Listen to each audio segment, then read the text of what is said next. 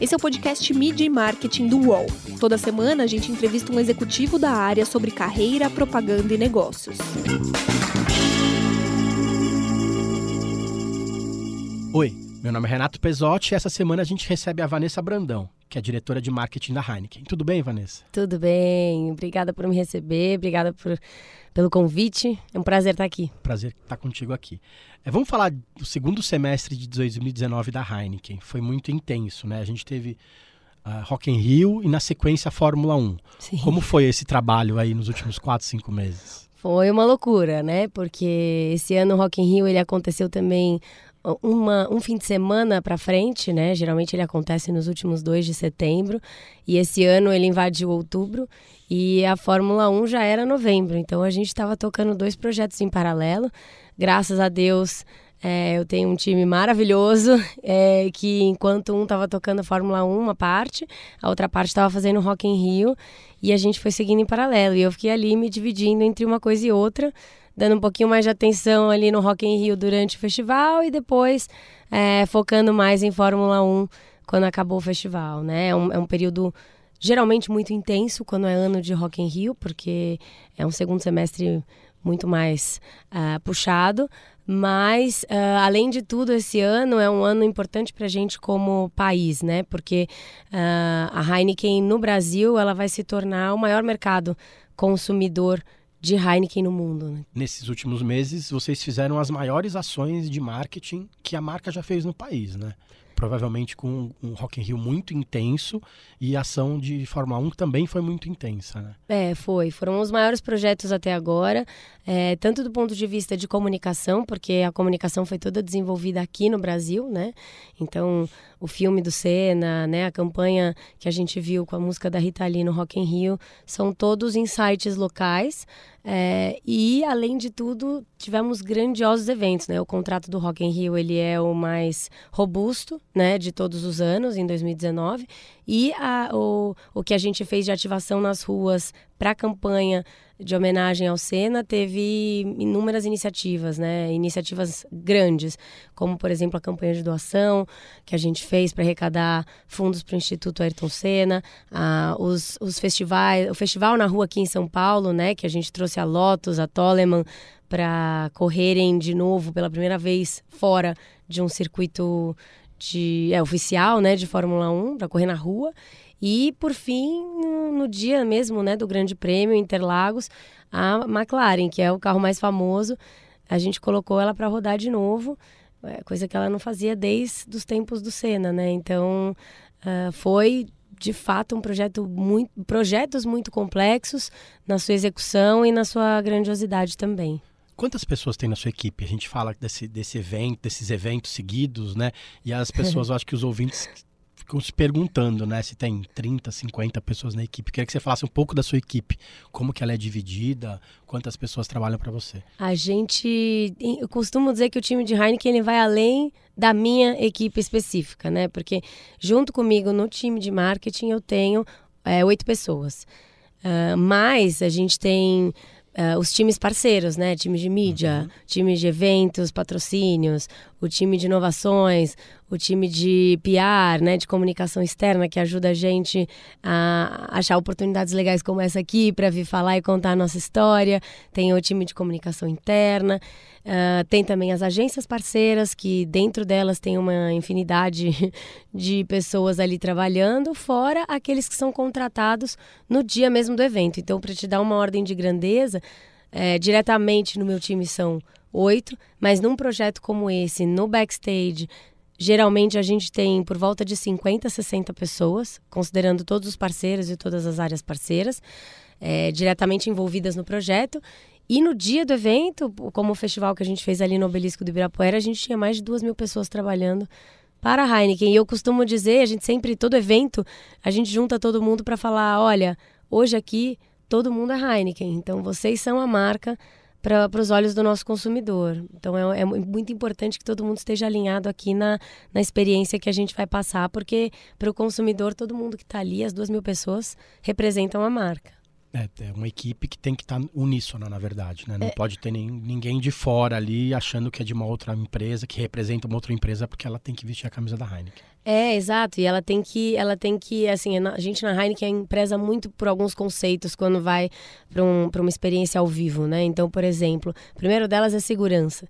Né? Segurança em primeiro lugar para a gente é muito importante, isso é um valor da companhia, né? Segurança e também o respeito pelas pessoas. Então, a minha equipe de segurança ela é treinada justamente pela equipe de segurança da Heineken. Então, quem está trabalhando ali no evento está é, tá sendo treinado pelo nosso chefe de segurança da Heineken interno, para que as pessoas tenham a conduta é, para garantir a segurança do evento de acordo com as normas e políticas da Heineken.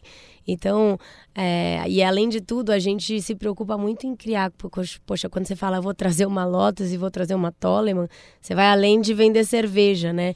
E isso, isso faz. Um, isso faz sentido porque para a gente é muito importante criar experiências inesquecíveis. Então, quando a gente fala de duas mil pessoas, tem que estar tá mesmo essa turma toda alinhada como uma grande orquestra para fazer aquilo ser inesquecível para quem está lá, do ponto de vista positivo. Sempre positivo. É. Mudaram algumas coisas no mercado nesses últimos tempos, né? Agora se fala muito mais de experiência, a gente vê muito mais a publicidade interrompendo o consumidor. É, você é diretora de marketing da Heineken há cerca de dois anos. O que, que mais que mudou nesse período, além dessa questão da experiência para o consumidor? Olha, eu, eu, bom, eu assumi Heineken em 2017, né, no começo. É, e desde então uh, aconteceram. O mercado premium vem crescendo duplo dígito, né? Então vem crescendo muito. A gente vem tendo muito mais marcas uh, uh, na prateleira. Se você olhar a gôndola do supermercado hoje, né? Premium é um mercado que está crescendo de forma absurda. E Heineken hoje ela contribui para praticamente um terço do crescimento deste mercado premium. Então quando você olha para um mercado que antes é, era, era visto como marcas mais populares, era mais marcas nacionais. Aí Heineken chega em 2011, faz um trabalho bem consistente desde então, uh, começa a falar de receita, né? Água, malte, lúpulo e nada mais, num, numa época que o consumidor nem sabia muito sobre qual que era o processo, quais eram os ingredientes, estava acostumado com um paladar de cerveja mais leve. É, Heineken vem na contramão disso, com um sabor encorpado, falando de receita, e aí você vê uh, a marca crescendo no país uh, muito consistentemente e com isso a dinâmica do mercado também mudou. Então você vê hoje muito mais marcas falando de, de, de processo de produção, de receita e isso para a gente é bom porque o consumidor se torna é, mais conhecedor da nossa categoria e isso faz com que o nosso produto seja mais valorizado porque é uma empresa que preza muito pela qualidade e, e não e não abre mão disso em detrimento de nada, de volume, de atender demanda, de, enfim, não se tira a Heineken do tanque antes dos 28 dias. Então eu posso perder venda, mas eu não perco a qualidade. Então isso é muito importante para a gente. E, e, e isso aumenta a competitividade. Como é que a gente se diferencia no mercado? Eu acho que é, hoje, você falando das experiências, é quem traz, quem toca o coração daquele consumidor de uma forma mais relevante. E para isso você tem que entender o que, que ele valoriza. Porque a gente fala, ah, é a marca líder, é a marca que cresceu, que tal, mas no final das contas os números eles são reflexos de um comportamento humano, né? A pessoa que está por trás ali da, da, da, do momento da compra, que decidiu comprar Heineken ou comprar outra marca, é ela que vai mexer aquele ponteiro. Então eu preciso impactá-la de uma forma que ela acha relevante. Então quando a gente vai para um projeto, por exemplo, como a Fórmula 1, é, como é que a gente trata isso? Você pensa, poxa, a Fórmula 1 no Brasil, é, já é, sei lá, dois anos que a gente não tem um piloto brasileiro no grid. Uh, a gente, o consumidor que assiste a Fórmula 1, a audiência tem envelhecido. É, ao longo dos anos ela deu uma uh, uh, teve uma queda né, nos últimos anos. Então como é que a gente traz de volta é, a conexão do brasileiro com a Fórmula 1 se a gente não tem um piloto brasileiro? E aí é, existia uma vontade do time, porque nós todos somos muito fãs do Ayrton Senna, existia um sonho antigo da gente fazer alguma coisa em conjunto, né, com a família. E desde, 2017, desde 2017 a gente vem conversando e costurando esse projeto, que esse ano tomou vida. E foi justamente porque a gente acredita que ele é um dos maiores ídolos, se não o maior que esse país já teve.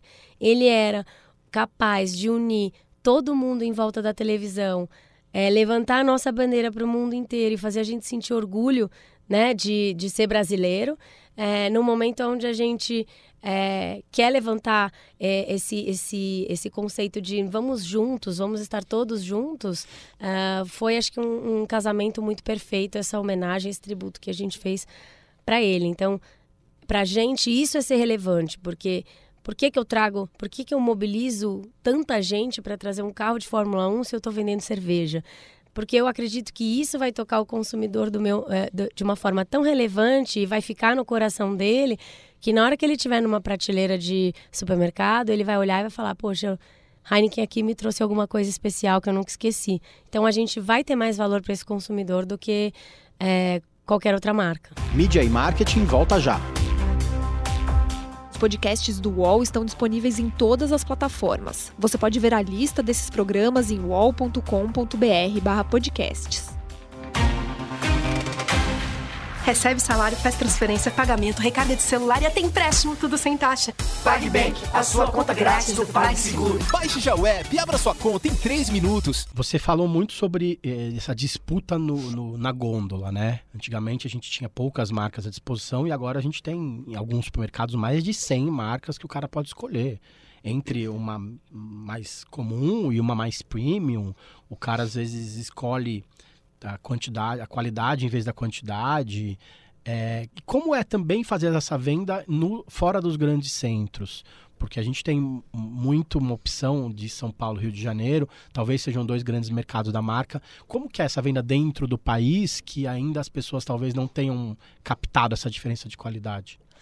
Olha, por incrível que pareça, essa, essa ligação do consumidor com o mercado de cerveja, claro que em alguns estados mais avançado do que outros, mas existe em todas as grandes capitais do país. Então, é, a gente vê essa movimentação. Se você olha, por exemplo, Heineken no Nordeste, Heineken é líder do segmento premium lá também. Então, é, e o segmento premium também lá cresce muito fortemente. O movimento começou aqui no Sul e no Sudeste, ele é um pouco mais competitivo aqui, mas o consumidor nordestino ele também é muito ligado é, na categoria, em qual é o processo de produção. Tem muitas cervejarias artesanais surgindo lá, bares é, que, que produzem a própria cerveja.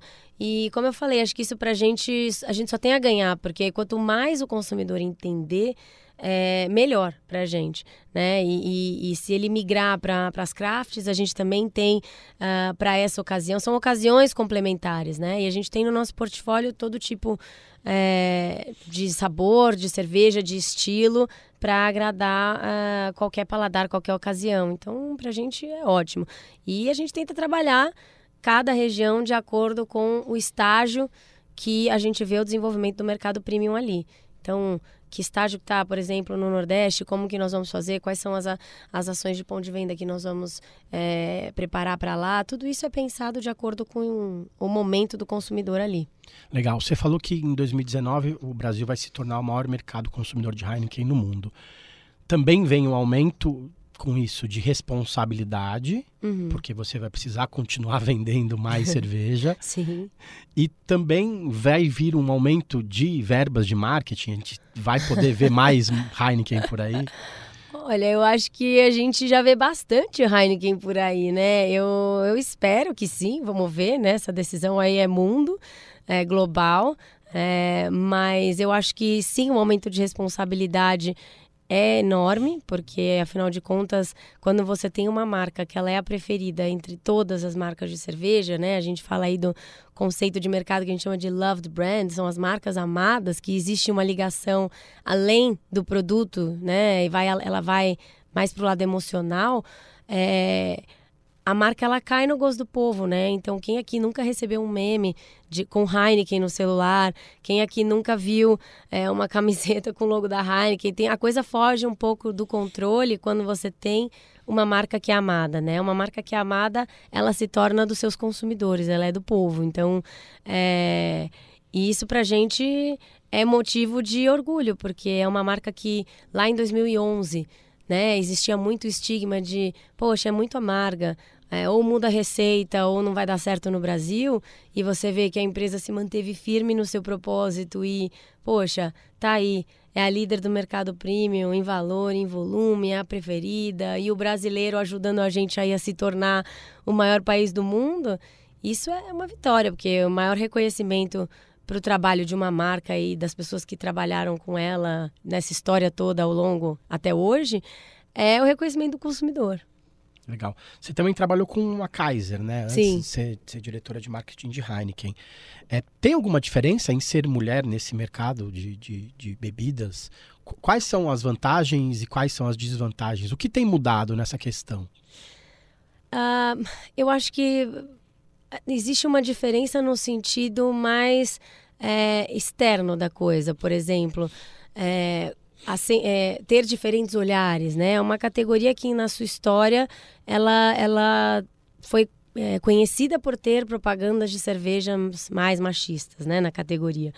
É, a nossa empresa, graças a Deus, né, ela não tem essa postura, né? Então toda marca que, a partir do momento que ela passa a fazer parte do grupo Heineken, ela não faz mais isso, é, se um dia ela fez, né? Então toda aquisição, ah, ela, ela foca muito mais em falar da qualidade da cerveja, do universo e das experiências que a gente cria ao redor, do que ah, da objetificação da mulher.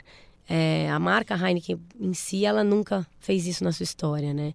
E então isso desde então, se pensar que ela nasceu em 1873, isso desde então foi bastante pioneiro. É, acho que a diferença é muito mais essa, porque acho que independente de ser mulher, homem, né, ou qualquer perfil que a gente chama aqui da entre aspas minorias, é, o importante é você ter diversidade, seja ela qual for, todas, né? Porque a diversidade ela traz benefícios para você criar novos projetos, né? É muito mais rico quando você tem pessoas diferentes criando em volta da mesma mesa um projeto, porque cada um traz uma ótica é, que às vezes eu, hum, sei lá, com a minha história, com a minha bagagem, eu não tive essa perspectiva. Outra pessoa com outra história, com outra bagagem, tem outra perspectiva. Assim como eu, por ser mulher, é, posso trazer uma visão que um, homem talvez não tenha tido, não por mal, mas enfim, é, porque a bagagem que ele teve foi diferente da minha. Então, acho que isso só. é, as empresas que trabalham a diversidade no sentido amplo da palavra, elas só têm a ganhar. É, internamente na Heineken, eu nunca senti diferença nenhuma, porque no final das contas eu vim para Heineken para relançar a Kaiser, depois eu cuidei de uma marca que chama Desperados e aí eu assumi Heineken, que é a marca que carrega o nome da companhia. Então, sendo mulher, do jeito que eu sou, com, é, com as minhas qualidades, com os meus defeitos, tendo chefe homem, quem me promoveu foi um homem. Então, acho que isso a gente não, não sente muito lá na Heineken, graças a Deus. Mas as mesas de, de discussão, elas estão diferentes da época que você entrou para hoje?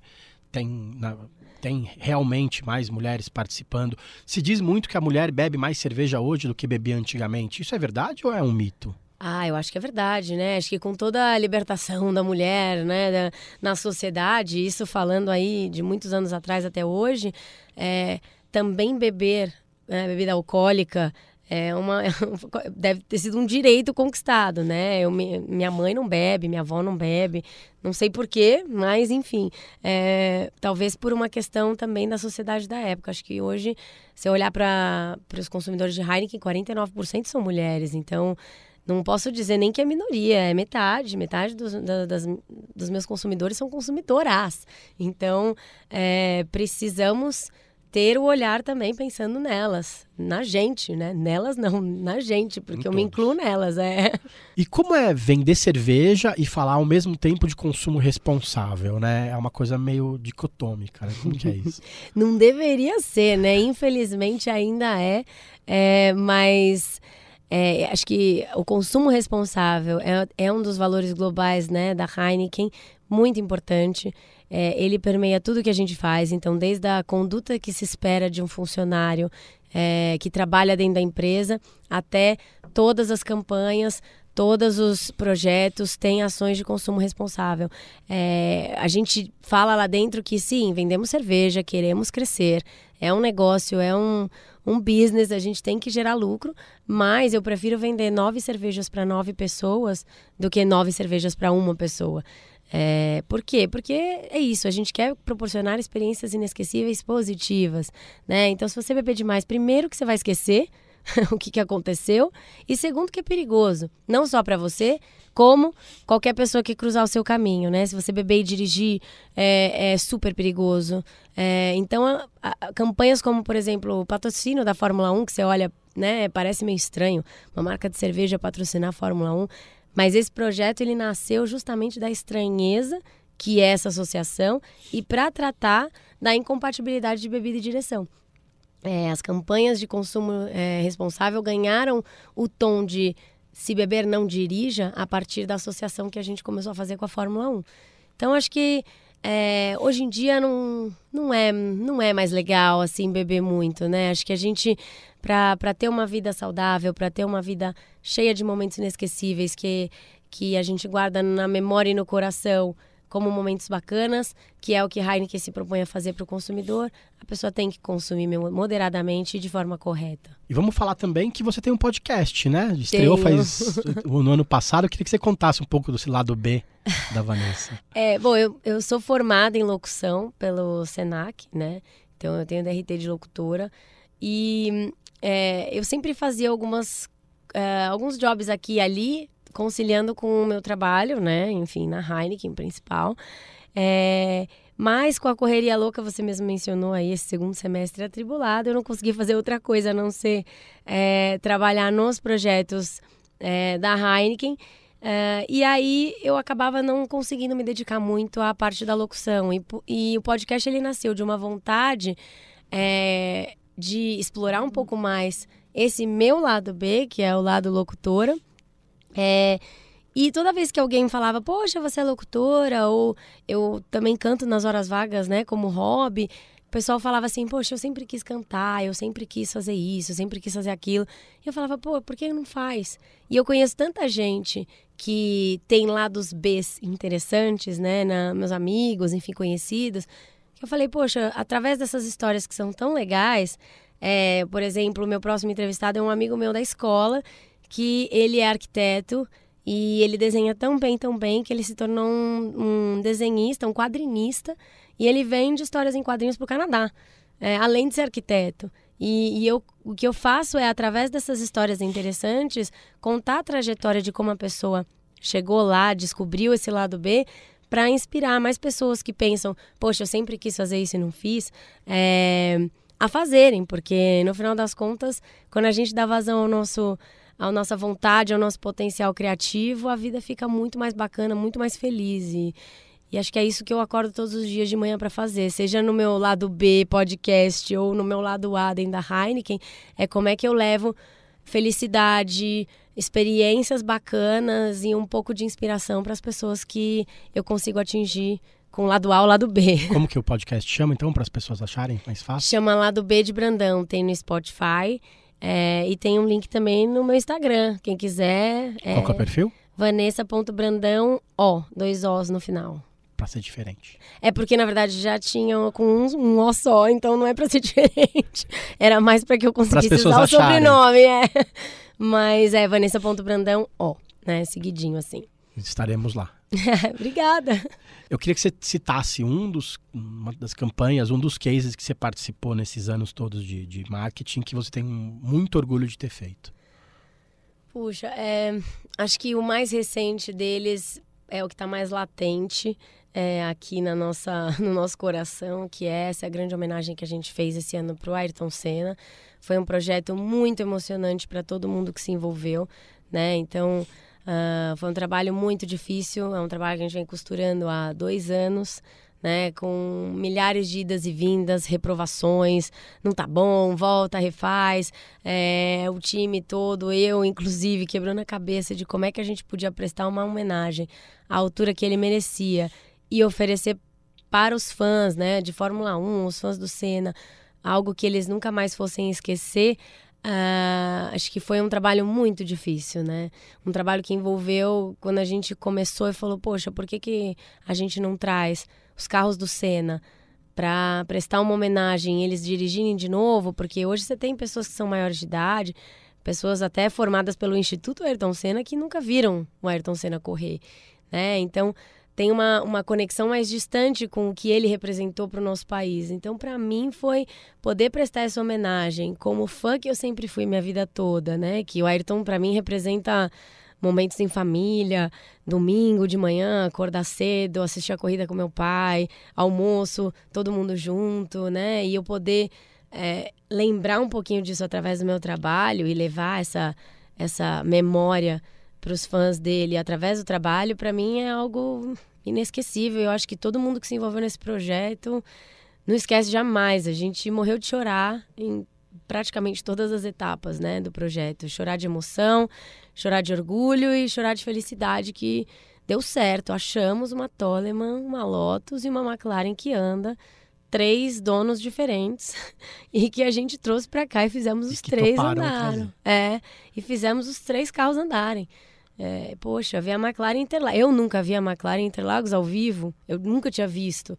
Então, para mim, foi estar tá ali, vendo né, o Bruno Senna, que é o sobrinho dele, fazer esse, esse momento, levantar a bandeira ali de dentro do carro, como ele fazia.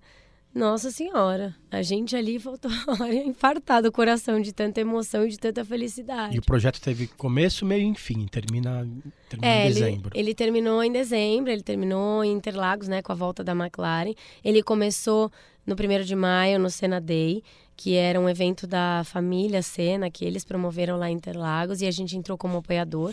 Ele seguiu, deu sequência com uma campanha de doação, né? Então, para a gente trazer o Ayrton de volta para o assunto, né? Assim, para que as pessoas falassem mais dele e falassem como ele foi importante para elas de alguma forma, como ele inspirou e continua inspirando de alguma forma é, cada um de nós. A campanha Obrigado Sena era uma campanha onde cada um agradecia no seu perfil das redes sociais o porquê que o Ayrton Senna é, foi e é ainda tão importante é, para cada um. E cada post com essa hashtag a gente doava cinco reais para o Instituto Ayrton Senna.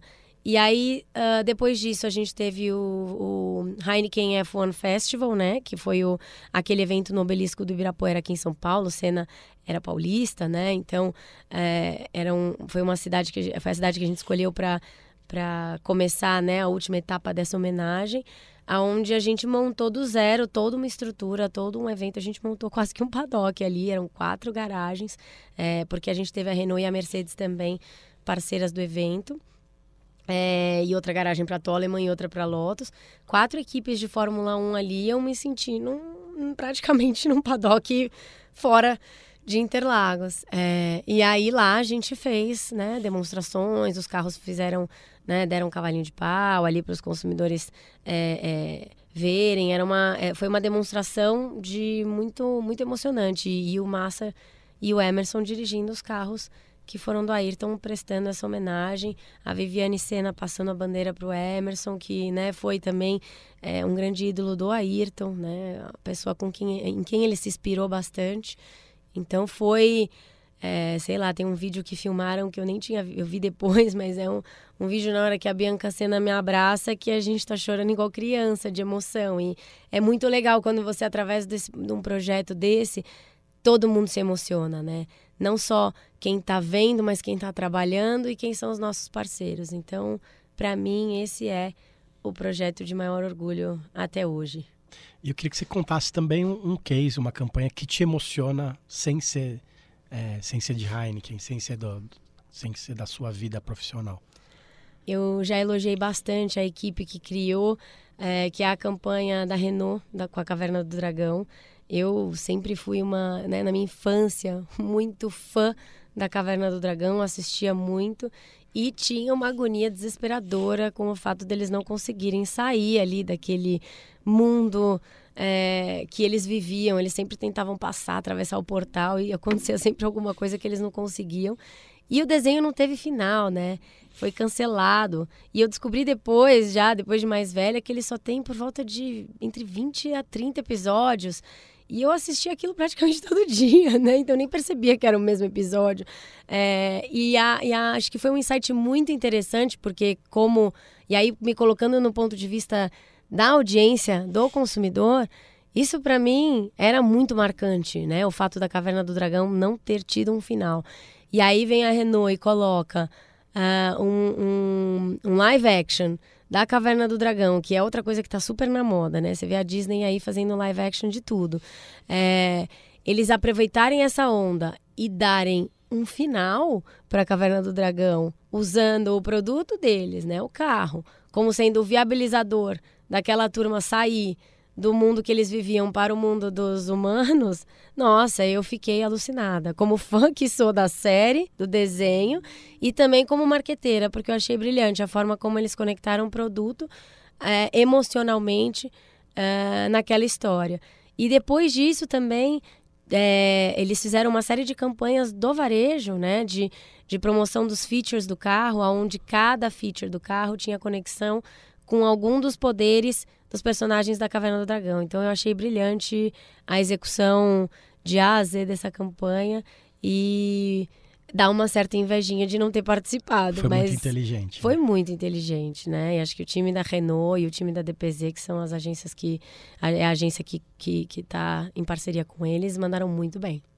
E assim como Heineken com Ayrton Senna, a, a negociação de é, DPZT, Renault e Hasbro foi muito foi muito extensa, muito intensa, na verdade. Foram meses até se aprovar o filme final, na verdade, uhum, também. Uhum. É, não, imagino. É, deve, deve ter sido um tormento, né? Porque você também, uma, uma marca como a Renault, que é global, que tem as campanhas globais, né? E que produz mais aqui as campanhas do varejo, né? Agora você vê muitas campanhas produzidas aqui também, mas historicamente, né? Eles devem ter tido bastante dificuldade para aprovar, né? Pensando na minha realidade na campanha do Ayrton Senna. Até para explicar por que a Caverna do Dragão era tão importante para o mercado brasileiro, para o pessoal da Renault e para o pessoal da Hasbro, né? Que tinha. Claro, porque né, você vai para os outros países, ela não teve, né? Nos Estados Unidos ela não teve esse sucesso que ela teve aqui. Então, você tem que. Às vezes a pessoa que está num outro contexto, ela não entende o porquê que você está propondo aquilo, né? Quando você olha para a campanha do Senna, é a mesma coisa. Poxa, por quê? Por que vocês querem fazer uma campanha com o Senna? Por que vocês querem gravar tudo do zero? Temos aqui milhares de peças globais. E eu acho que é quando você tem um propósito e uma, e uma situação que é para o consumidor muito relevante, é, é muito bacana, porque você vê que dá, é possível, né? Mesmo Heineken sendo uma marca global, Renault sendo uma marca global, você consegue criar relevância local e criar coisas aqui uh, para impactar o consumidor da, da, melhor, da melhor forma, né? Porque o consumidor brasileiro não é igual o consumidor do outro lado do planeta. Legal. Queria agradecer a Vanessa pelo tempo Imagina. e pelo papo. Muito obrigada. Eu que agradeço. Espero que vocês tenham gostado. Valeu, gente. Semana que vem tem mais. Valeu. Os podcasts do UOL estão disponíveis em todas as plataformas. Você pode ver a lista desses programas em uol.com.br/podcasts. Midi Marketing tem reportagem de Renato Pesotti, captação de áudio de Amer Menegassi, edição de áudio de Alexandre Potashev e coordenação de Juliana Carpanês.